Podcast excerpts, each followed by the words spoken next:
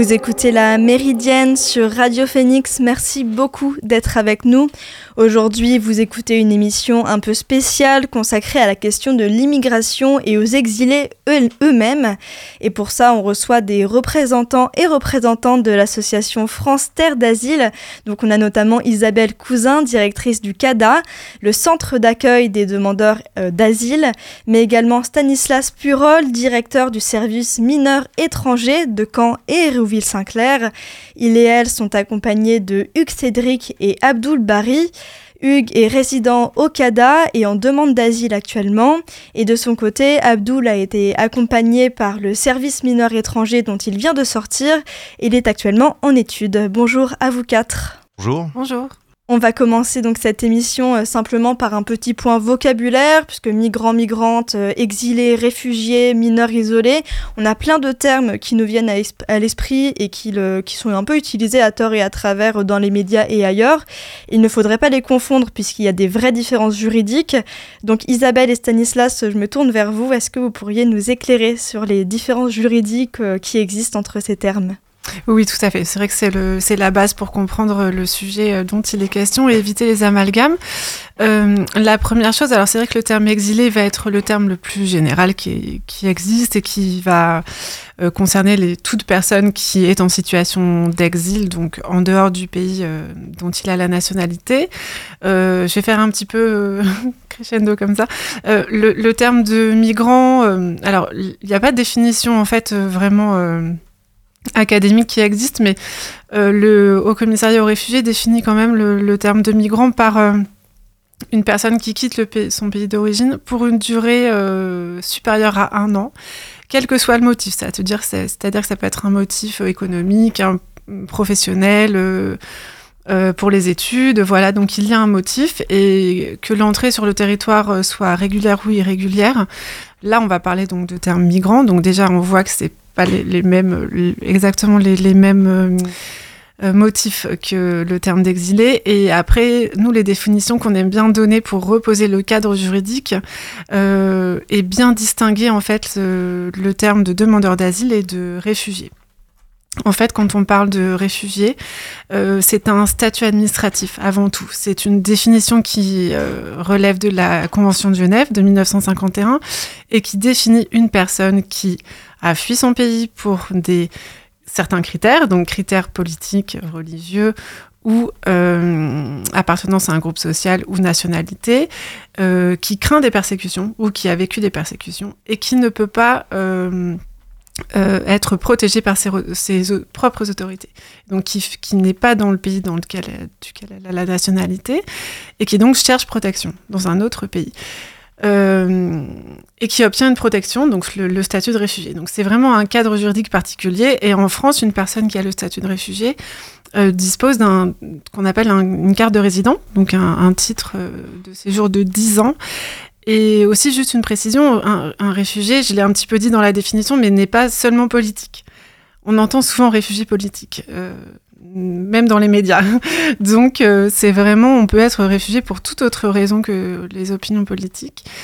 Euh, voilà, et puis juste, excusez-moi, c'est un petit peu long, mais c'est important aussi, une personne, euh, le statut, on va dire, de demandeur d'asile, c'est avant tout une personne qui est en procédure, comme Hugues Cédric va pouvoir nous, nous parler tout à l'heure, et qui sollicite la protection, en l'occurrence la protection de la France, et donc une protection qui peut être le statut de réfugié ou une autre, mais je ne vais pas non plus trop complexifier les choses.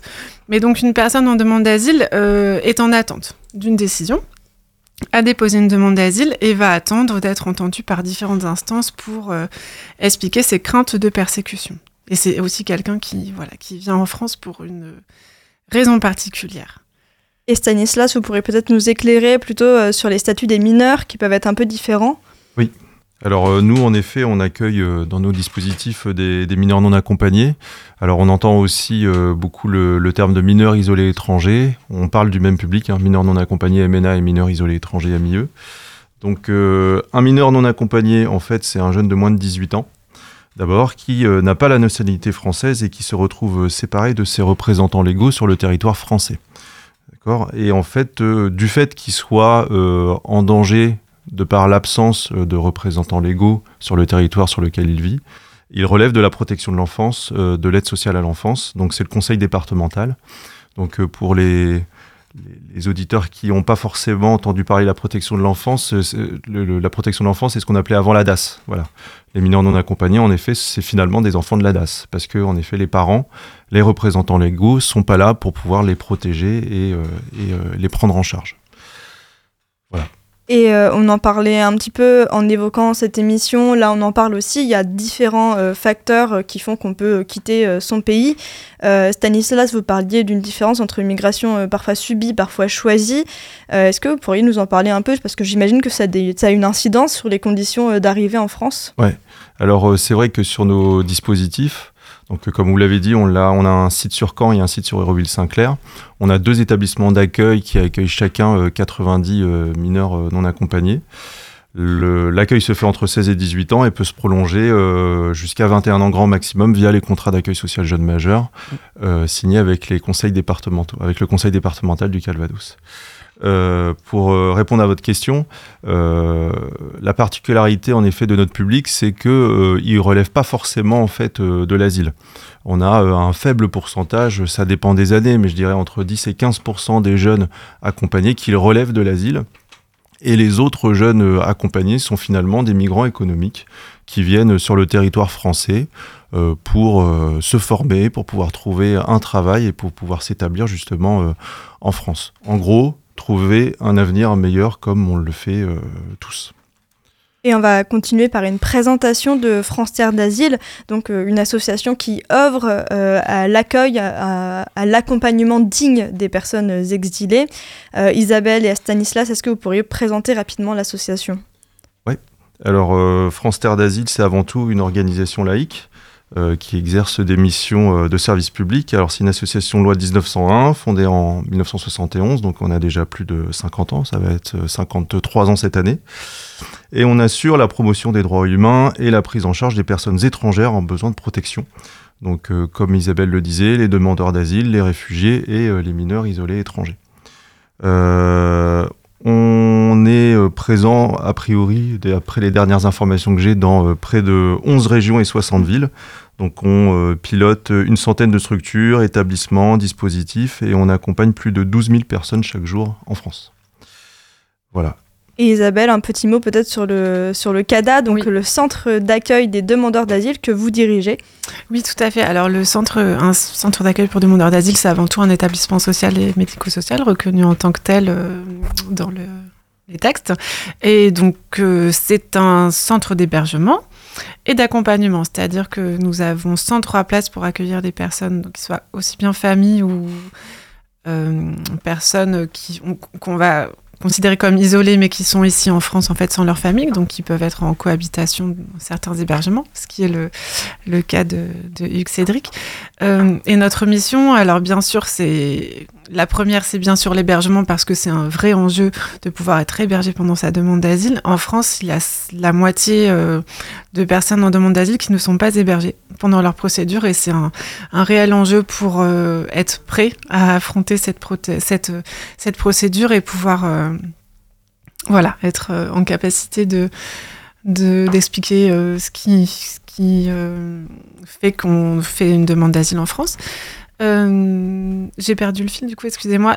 Donc, l'hébergement en premier lieu, et puis donc un accompagnement social, administratif et juridique euh, avec une équipe euh, pluridisciplinaire pour accompagner ce qu'on appelle, nous, un accompagnement vraiment global, aussi bien, bien sûr, la, accompagner aux, aux échéances de la demande d'asile et préparer surtout les personnes à ces échéances.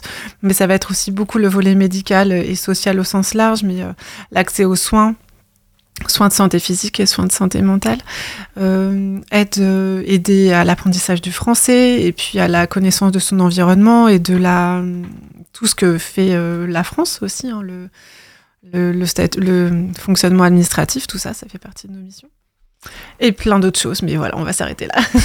et Stanislas, vous dirigez le service mineur étranger. Est-ce qu'il y a des spécificités? J'imagine que c'est à peu près les mêmes missions, mais avec justement cette, spécificité euh, d'accueillir des mineurs Oui, alors on a euh, toute une équipe aussi euh, pluridisciplinaire hein, qui assure un, un accompagnement socio-éducatif et un accompagnement administratif et juridique.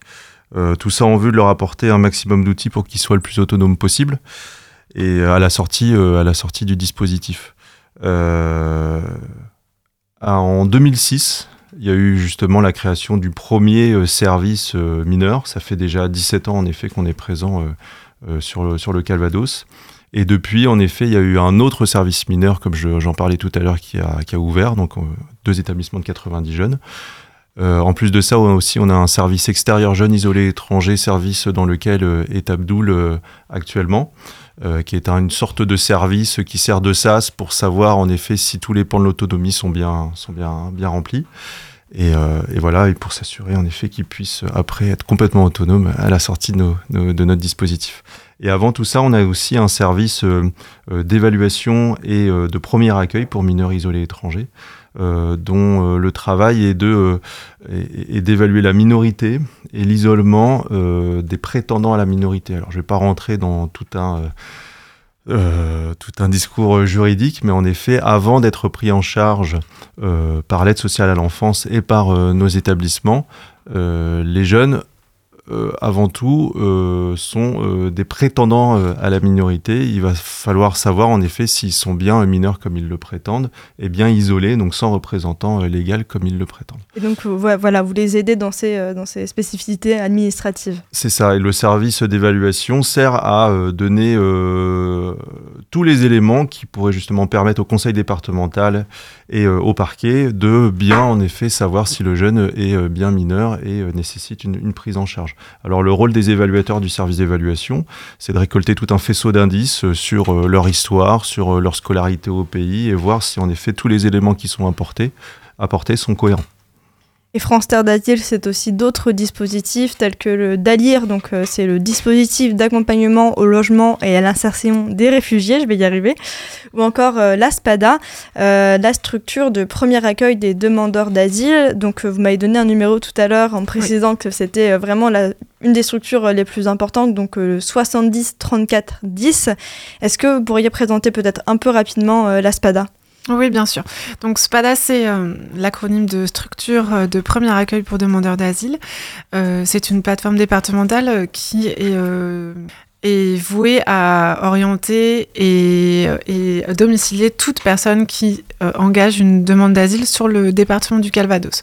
Donc il y a vraiment une dimension départementale très importante et c'est la porte d'entrée aussi pour faire le lien vraiment sur tout le début de la procédure et notamment pour prendre le rendez-vous à la préfecture. C'est-à-dire que c'est un passage obligé encore une fois, toute personne qui souhaite euh, déposer une demande d'asile auprès de la préfecture du Calvados doit passer à la SPADA pour prendre un rendez-vous ensuite à la préfecture, où il y aura les prises d'empreintes et l'engagement de, la suite, on va dire.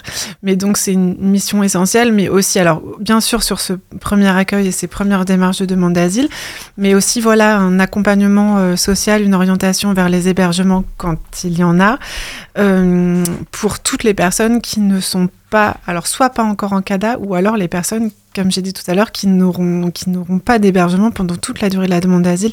Et ça arrive, comme je vous disais, à peu près la moitié. Donc euh, c'est une mission très importante que, qu'assure l'ASPADA, les collègues de l'ASPADA, qui euh, ont une file active à peu près de 1000 personnes pour, euh, 6 salariés. voilà. donc j'ai parlé de l'orientation vers le 115 aussi. Ce qui, vont, les collègues vont s'occuper de toute l'ouverture des droits sociaux. Euh, et puis un très fort travail de partenariat pour euh, justement orienter les personnes vers l'aide alimentaire, euh, la vêture, tous les partenaires qui vont pouvoir aider le public en demande d'asile et surtout qui, n'a pas encore d'hébergement. Et peut-être aussi préciser que hum, un gros travail aussi qui est fait par l'ASPADA, c'est de d'organiser ce qu'on appelle nous l'acheminement en fait entre une décision d'hébergement qui est donnée par l'OFI, donc l'OFI, Office euh, français de l'immigration et de l'intégration, qui vraiment gère toutes les places d'hébergement pour demandeurs d'asile, que ce soit CADA ou, d'autres, parce qu'il y en a d'autres. Euh, et quand il y a cette décision euh, de l'OFI qui en fait accorde une place d'hébergement à une personne en demande d'asile, ce sont les collègues de la SPADA qui doivent prendre contact et qui doivent organiser aussi dans un temps très contraint le, bon, euh, le bon accueil de la personne dans son lieu d'hébergement. Et ça, ça représente un travail aussi important et assez stressant par rapport au, temps contraint. Donc de multiples dispositifs qui permettent euh, un accompagnement depuis euh, les premières urgences jusqu'à une installation euh, beaucoup plus pérenne et confortable. Je vous propose une petite pause musicale dans cette interview et on retrouve nos invités juste après, donc juste après le titre 24 de La Fève.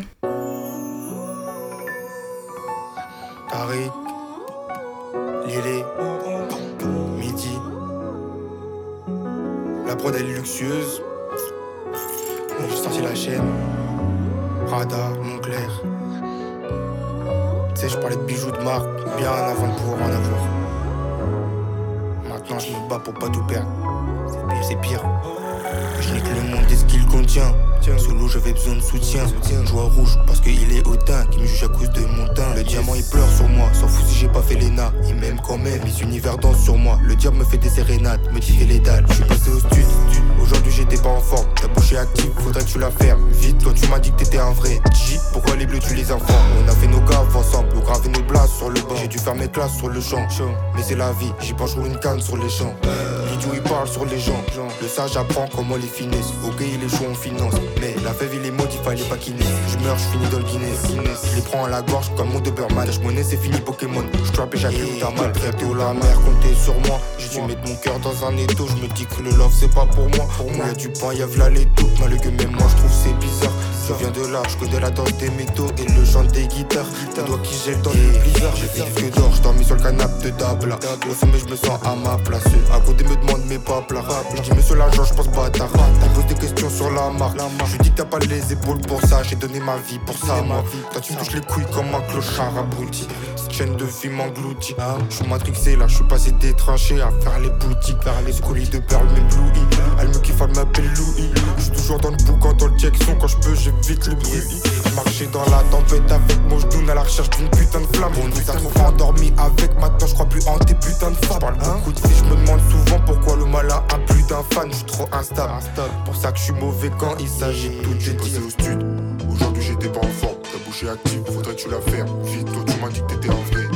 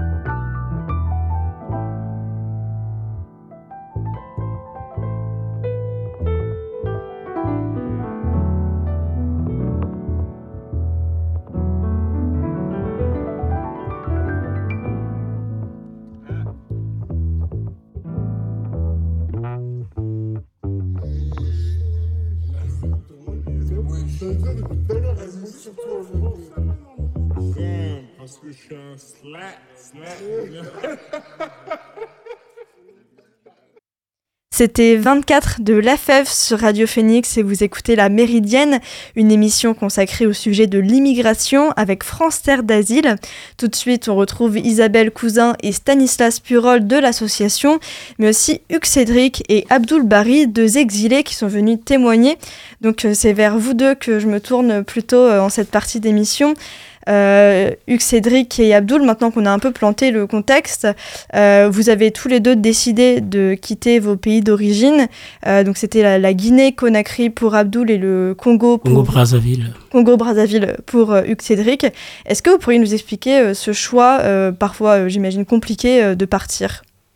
Oui, je sors du Congo-Brazzaville. Je travaillais avec l'un des hommes politiques de Brazzaville pas bien traité. Euh, et puis, euh, j'étais pas bien traité. Et, du coup, je, ils m'ont mis dans une mission. Euh, ils, m'ont mis dans une mission de, service. Et j'étais à la présidence. arrivé ici, je me suis dit, bon, j'ai fait mon, ma demande de d'asile. Et puis, ils m'ont donné, ils m'ont logé, ils m'ont donné un logement, donc je suis bien logé ici, et puis c'est tout. Et, et, et, toi, Abdul, tu as décidé donc de partir de Guinée-Conakry. Tu es parti à quel âge? J'ai parti de la Guinée quand j'avais 15 ans. Et du coup, ma, ma, décision de partir de la Guinée, ça venait pas de moi en fait. Du coup, euh, ça, ça venait de mon frère. Je savais même pas que si moi j'allais me retrouver en France ici. Mais c'est une fois arrivé en route que j'ai su que vraiment l'objectif c'était d'arriver jusqu'en France.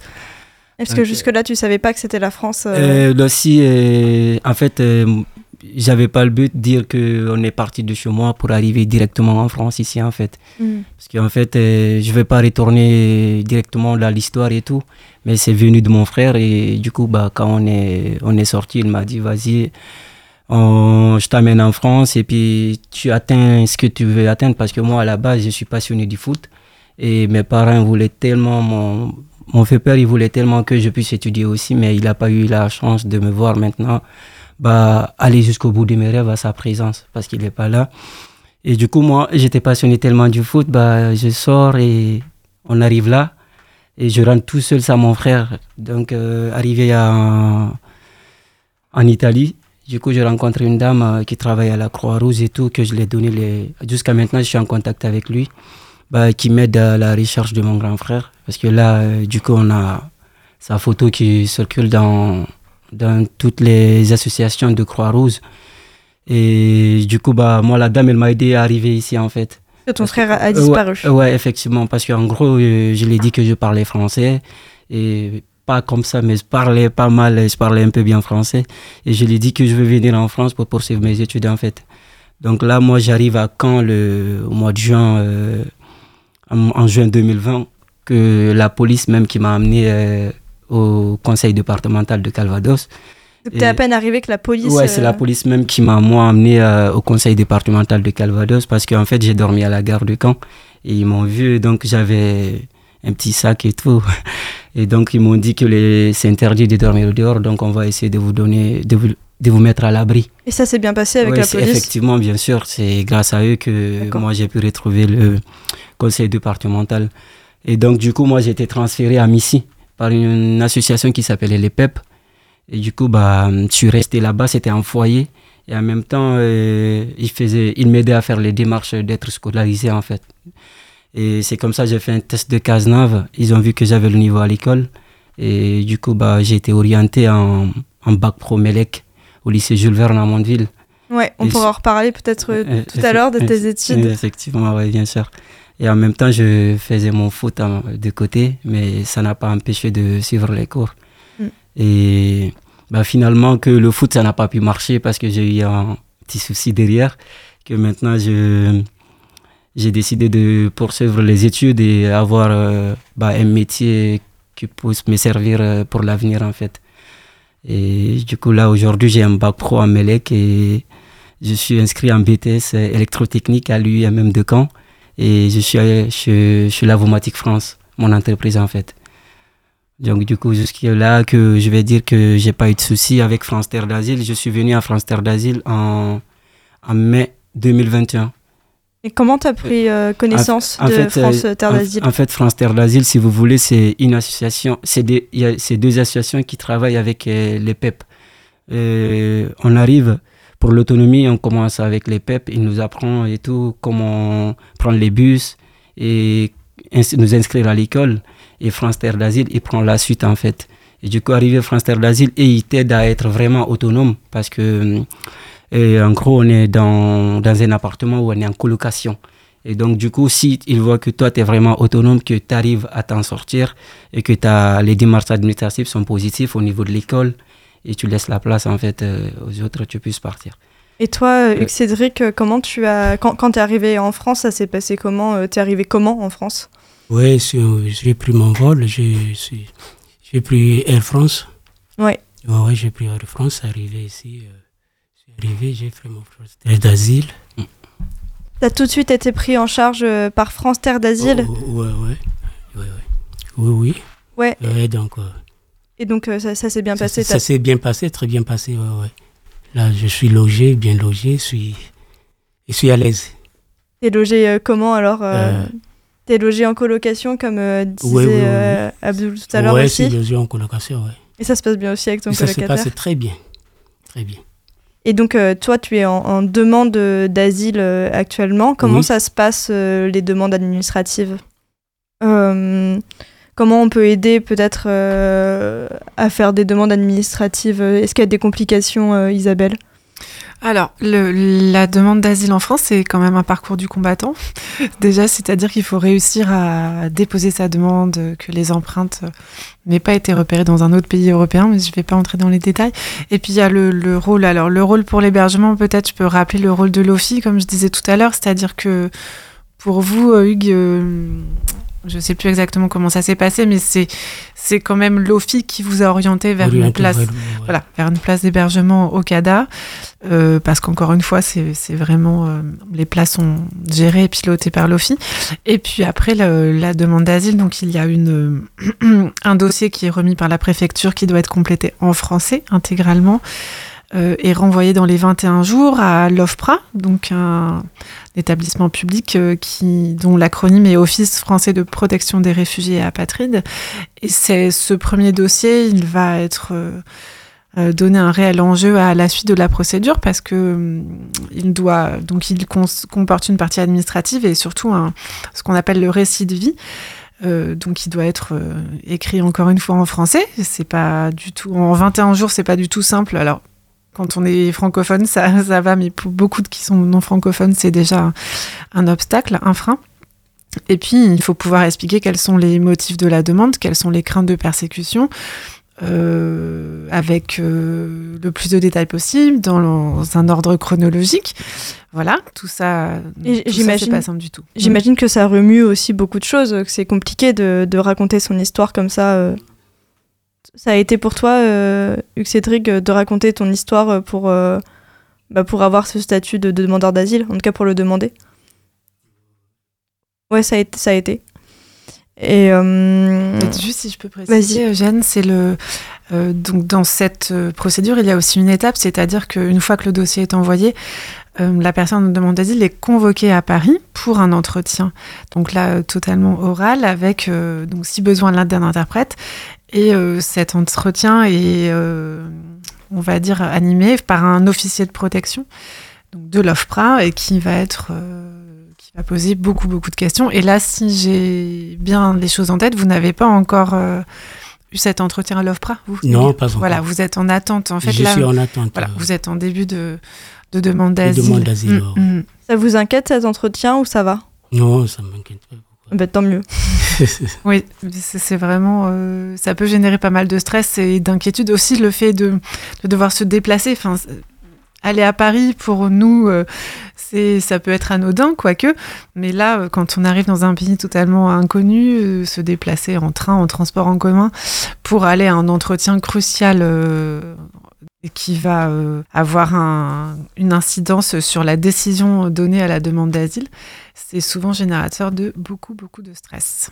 Donc on accompagne, bien sûr, pour euh, préparer au mieux, euh, enfin les équipes, les collègues juristes notamment, accompagnent euh, et préparent à- au- avec plusieurs entretiens euh, les personnes à, à être, à répondre en fait aux questions qui peuvent être posées par les officiers de protection. Et euh, Abdul, toi, tu le disais tout à l'heure, tu as, passé le bac.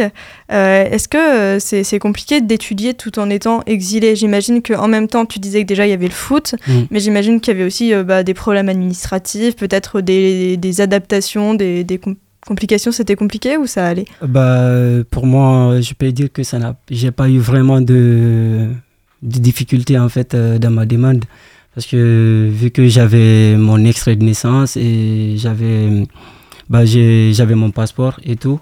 Et donc, euh, moi, la demande, ça m'a pas vraiment. Parce que, en fait, vu que j'ai réussi à m'intégrer même dans mon club à l'école, et donc, du coup, euh, moi, j'ai fait ma demande, ça n'a pas pris du temps et j'ai obtenu mon titre de séjour. Et là, aujourd'hui, je, je suis en renouvellement de nouveau titre de séjour pour la deuxième fois. En fait, mais à l'école aussi, ça s'est très bien passé parce que. Et vu que. Je, en fait, quand je suis arrivé, euh, en étant mineur, donc c'était obligé d'aller à l'école. Et la chance que nous, on n'a pas eu, et on a eu cette sens-là ici, en fait. Tu pars à l'école ou tu payes pas l'école ou tu es pris en charge. Donc, moi, dans ma tête, tu dis que tu as envie d'étudier, tu n'as pas eu cette possibilité chez toi, mais là, tu as cette possibilité, il y a pas, il faut aller jusqu'au bout. Et donc, euh, pour pas, euh, et comment je vais dire ça, bah, déjà pour l'association aussi, euh, avec les accompagnements qu'on a, donc on était vraiment obligé d'être positif à l'école. Et moi, j'ai interrompu mes études en première parce que j'ai eu un accident, mais ça n'a toujours pas permis d'arrêter les études. Mais tu as repris après J'ai repris après et j'ai eu mon bac l'année dernière. Quoi.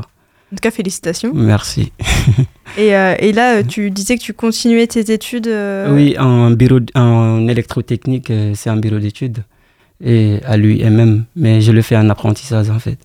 Et aujourd'hui, tu es sorti du dispositif, tu es totalement autonome. Comment tu te sens face à cette, face, pardon, à cette bah, autonomie? Ouais, en fait, je peux dire cette autonomie, elle est bien pour nous parce que déjà, ce qu'on doit mettre dans nos têtes, et on est arrivé à 16 ans, tu es resté avec l'association jusqu'à tes 20 ans. Déjà, faire 4 ans avec une association, c'est. Tu peux tirer des expériences dedans et puis avoir vraiment. Parce que la ville de Caen, je ne veux pas dire qu'elle est. C'est la seule ville que je connais quand je suis arrivé en France. Mais elle est petite. Donc, pour, pour s'habituer de la vie d'ici, ça peut être vraiment facile pour moi, en fait. Genre. Et du coup, j'ai dit pour mon autonomie et partir du service, il y a, à part mes démarches. Euh, parce que là, jusqu'à maintenant, j'ai besoin de, par exemple, certains, des, des éducateurs et les chefs de service, parce qu'en gros, j'ai toujours le suivi de, de mon avocat et tout. Et donc, j'ai besoin d'eux pour euh, derrière. Mais sinon, à part ça, les restes, c'est moi qui le fais tout seul maintenant. En fait. Et ton hébergement aussi Ouais, euh, l'hébergement, je suis avec le service extérieur. Et en fait, c'est avec cette instance-là, c'est le SAMI, le, la France Terre d'Asile. Et tu restes, une fois que tu es autonome, en fait, tu as l'approche de la sortie du service. Et donc, maintenant, le service extérieur, en fait, il t'aide à compléter l'autonomie qu'il te reste. Mais en fait, tu n'es plus en colocation, tu as ton propre studio où tu as la clé, tu rentres quand tu veux, tu as ta liberté. donc, euh, c'est pour ça. Ce service dans lequel tu es actuellement, c'est une sorte de catalyseur de, de l'autonomie en fait. Voilà. les, intervenantes sociales qui sont du service extérieur euh, travaillent sur l'insertion par le logement et insertion par l'emploi. Vraiment, et elles axent vraiment leur travail là-dessus pour que, mm. pour que la sortie soit la plus rapide la possible. La plus rapide possible, oui. Et Hugues Cédric, euh, donc euh, on le disait tout à l'heure, tu es encore en demande d'asile. Est-ce que euh, tu, soir, tu as envie de refaire des études ou est-ce que tu as retrouvé d'autres activités Oui, oui. Qu'est-ce que tu fais en ce moment? Oui, en ce moment, je fais rien. J'imagine que tu fais quand même des choses pour ton loisir. Oh, pour le moment, je fais rien, mais s'il faut reprendre les études, je vais... Tu as, envie de reprendre les études? Qu'est-ce que tu as envie de faire? Tu sais, tu sais ce que tu voudrais faire? Comme étude Comme étude Oui, vais d'abord faire la langue française. Ouais. Prendre la langue française pour que je, je sais un peu de m'exprimer très bien. Et puis, euh, En tout cas, on t'entend déjà bien à la radio, donc c'est que tu t'exprimes déjà bien en français. Oui, mais je dois encore faire euh, les efforts. Et après, apprendre la langue française, tu as d'autres envies, d'autres ambitions euh... Oh, mais ça peut-être ça viendra après. Ça viendra après. Pour l'instant, c'est la première étape, étape ouais, ça, par étape. C'est la première étape. Je dois d'abord bien connaître la langue. Ouais. Parce que ça... Je dois d'abord bien connaître la langue, et puis à la fin, bon. Est-ce que le reste c'est après. Au départ, tu, euh, le français, ça, restait compliqué? Est-ce que tu as senti que c'était compliqué pour toi euh, de plus t'adapter euh... Oui, pour s'adapter. Oui, dans la vie de tous les jours. On va faire une seconde pause musicale euh, dans cette interview, mais on retrouve euh, Hugues Cédric, Isabelle, Stanislas et Abdul très vite, juste après le titre Mes larmes sont belles de Johanna.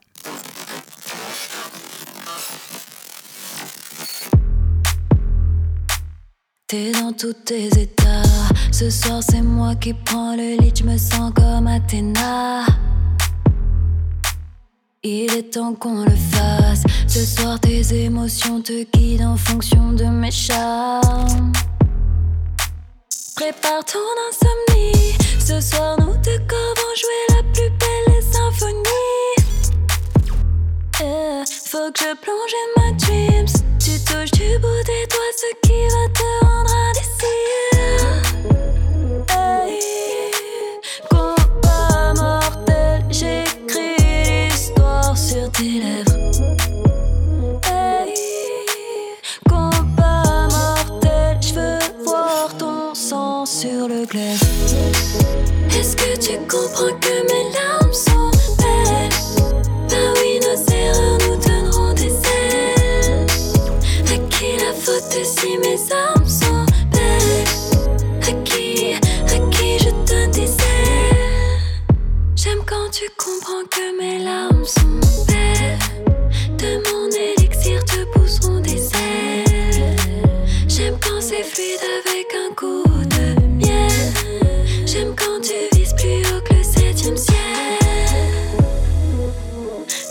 Du poison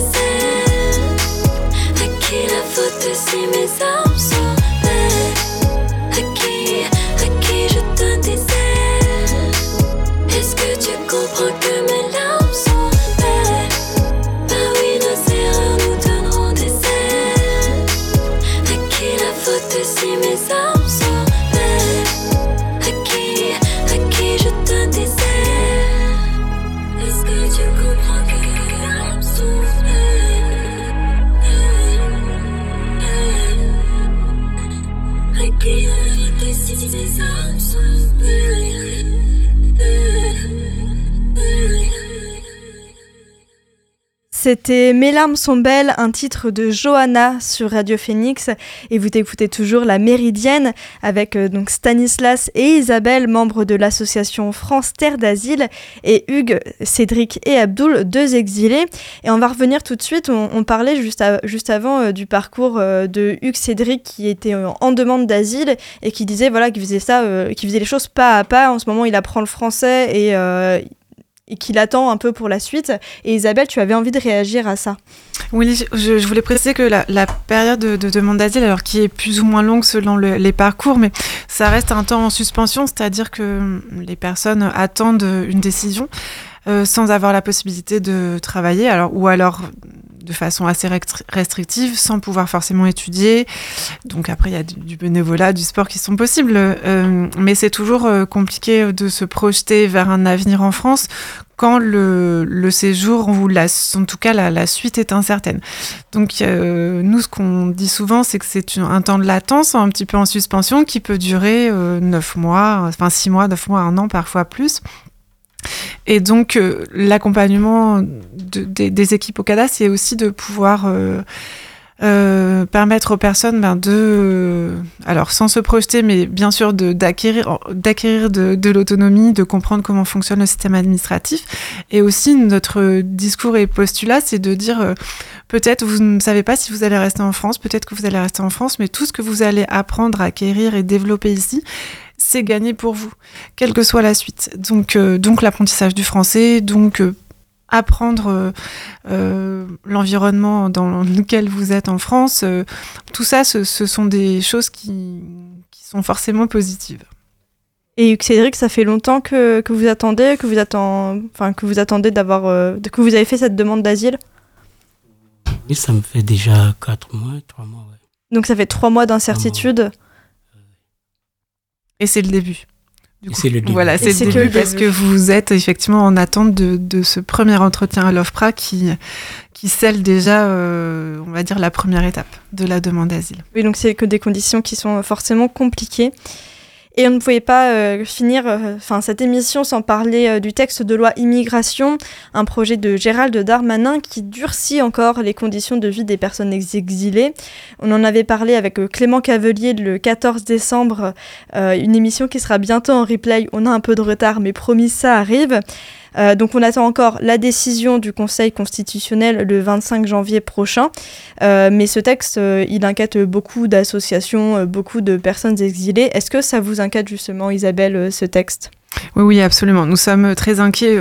notre directrice générale pardon, et présidente ont fait des, tribunes communes en ce sens.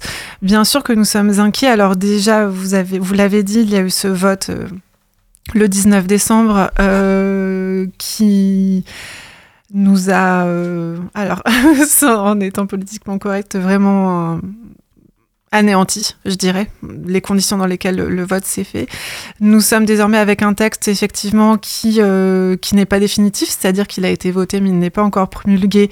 Et comme vous l'avez dit, le Conseil constitutionnel se prononce le 25 janvier.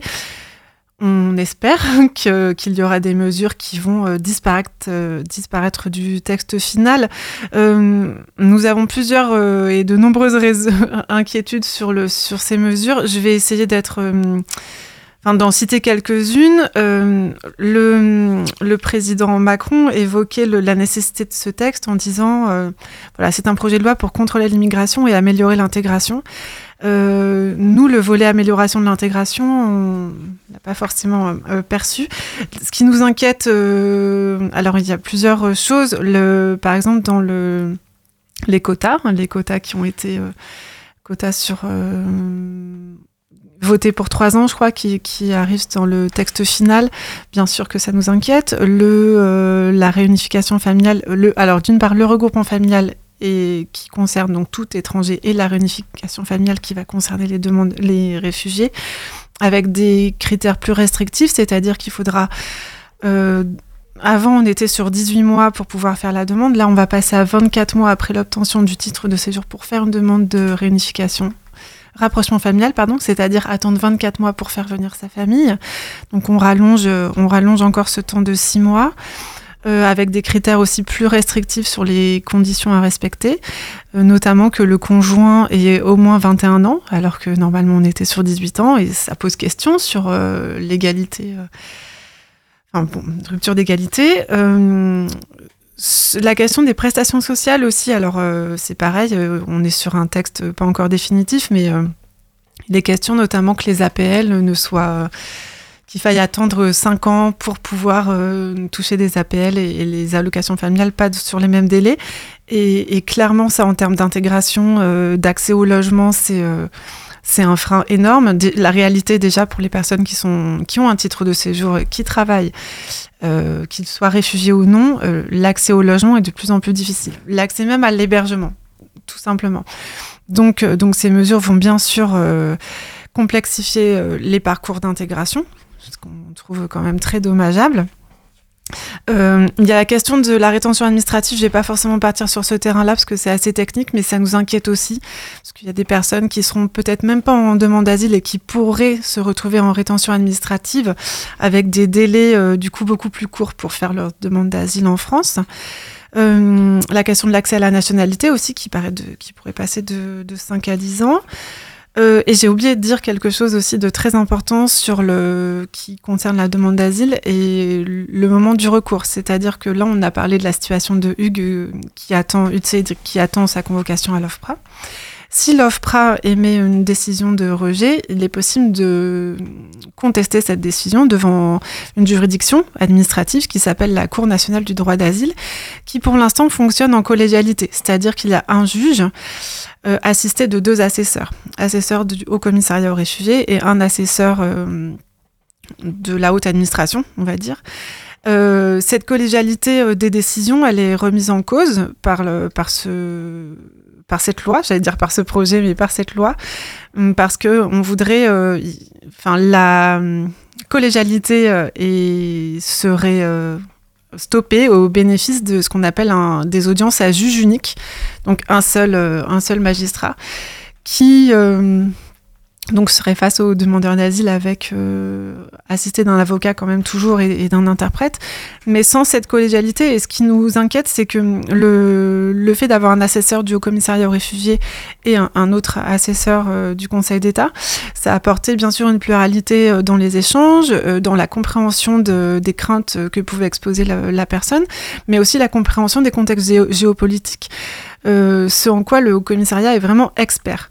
Donc on, on on va perdre cette, euh, cette dimension euh, très très importante pour émettre des décisions définitives à des demandes d'asile.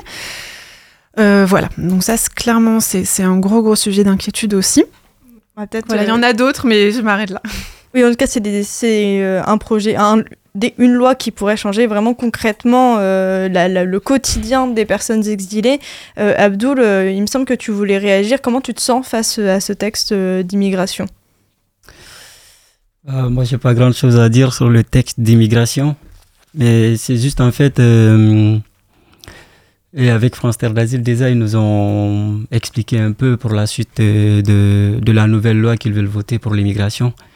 Mais en gros, moi, j'ai pas grand chose à dire là-dessus, à part euh, parce que c'est inquiétant, surtout au niveau, bah, tu viens là, tu t'intègres, tu fais plusieurs années, et à la fin, on te dit, euh, par exemple, tu n'as pas tes droits, mais toi, tu as le droit de payer, par exemple, euh, l'impôt, tu as le droit de payer les taxes, et toi, tu n'as pas droit au retour, en fait.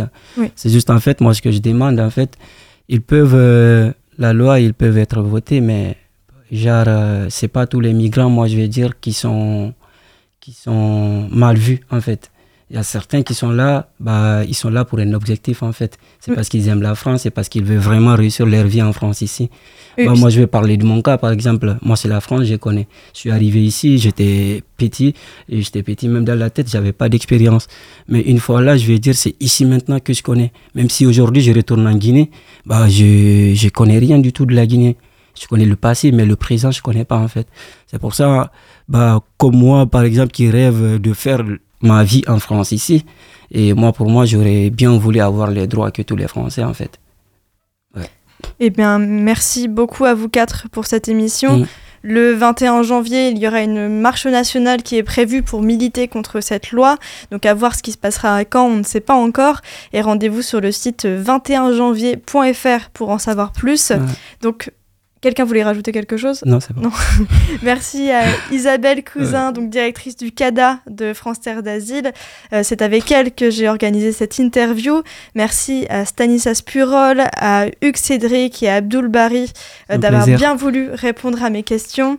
Euh, si vous avez d'autres interrogations, n'hésitez pas à vous rendre sur le site internet de France Terre d'Asile. Donc c'est www.france-terre-asile.org et c'est un site qui est rempli euh, de, ressources, donc n'hésitez pas à y aller. Et je vous redonne aussi le numéro de la SPADA, qui est la structure de premier accueil à la grâce de Dieu. Donc c'est 7 euh, rue du Docteur Roux, c'est le 70 34 10. Vous écoutez la Méridienne sur Radio Phoenix. Dernière rubrique de l'émission aujourd'hui, donc la recommandation culturelle. Aujourd'hui, c'est celle de Stanislas Purol de l'association euh, France Terre d'Asile. Et cette recommandation, c'est le film Moi Capitaine de Matteo Garonne. Euh, est-ce que tu as envie de nous en toucher deux mots un petit peu rapidement, s'il te plaît? Alors oui, euh, pas de problème. Alors Moi Capitaine, ça raconte l'histoire de, deux jeunes Sénégalais qui décident un jour en effet de venir en France et euh, il y a peu, voire pas de films qui traitent euh, de ce sujet-là. Il y a des films qui traitent en effet de, cas d'étrangers qui arrivent en effet en France et qui s'installent en France, mais le parcours a jamais été mis en avant autant que dans ce film.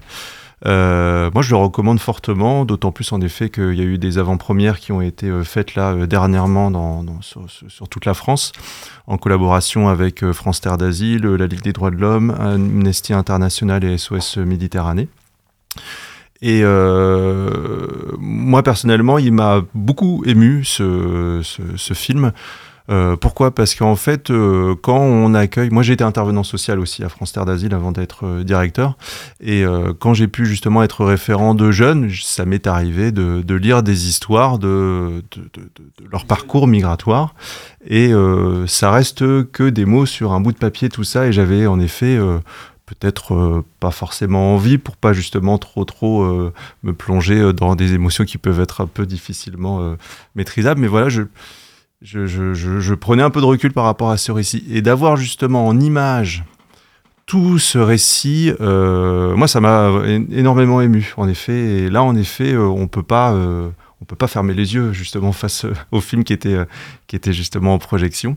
Donc voilà, c'est un grand bravo pour ce film qui rend bien compte, en effet, aussi de, du choix de, des jeunes qui sont dans leur pays de venir en France. Comme j'en parlais aussi, c'est une migration en effet qui, qui peut être en effet choisie, mais le parcours est complètement subi euh, de nombreuses fois. Voilà, avec euh, des passages dans des pays où on tombe dans des trafics, où on peut justement subir aussi des tortures. Donc c'est euh, c'est un, un, grand film. Voilà. Et euh, je peux témoigner. Ouais. ouais tu l'as vu aussi, tu as bien aimé le film? Tu l'as vu aussi? Non, je l'ai pas vu le film, mais ça ça parle de de, de passé. En fait, ça parle de ce que les gens ils euh, et la difficulté les, que les migrants ils ont sur la route en fait. Tout à fait. Ouais, ça parle de ça. Ouais.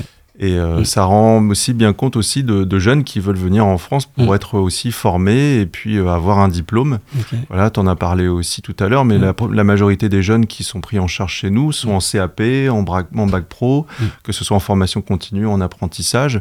Et euh, ils sont parmi les meilleurs de leur classe, il faut qu'on le dise. Il y a aussi un, un bon 95% de réussite au diplôme quasiment chaque année. Des fois, on a même frisé les, les 100%.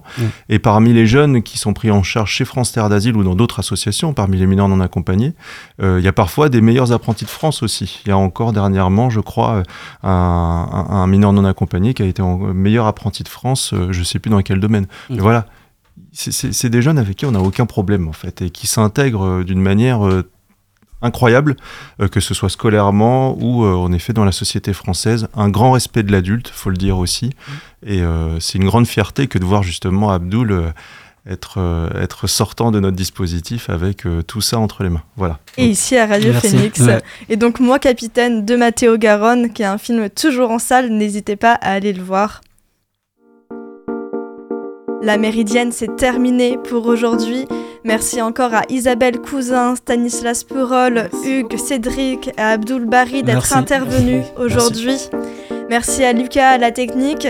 Merci à toute l'équipe de Phoenix de me laisser cette liberté, donc une liberté de format pour prendre le temps euh, qu'il faut pour les sujets si importants. Puisque je le rappelle, la méridienne d'habitude c'est une demi-heure seulement et là on a un petit peu doublé le format. Et nous, donc on se revoit demain pour une nouvelle méridienne. En attendant, vous pouvez retrouver Elvire pour l'actualité culturelle dans la belle antenne. Rendez-vous à 18h sur Radio Phoenix.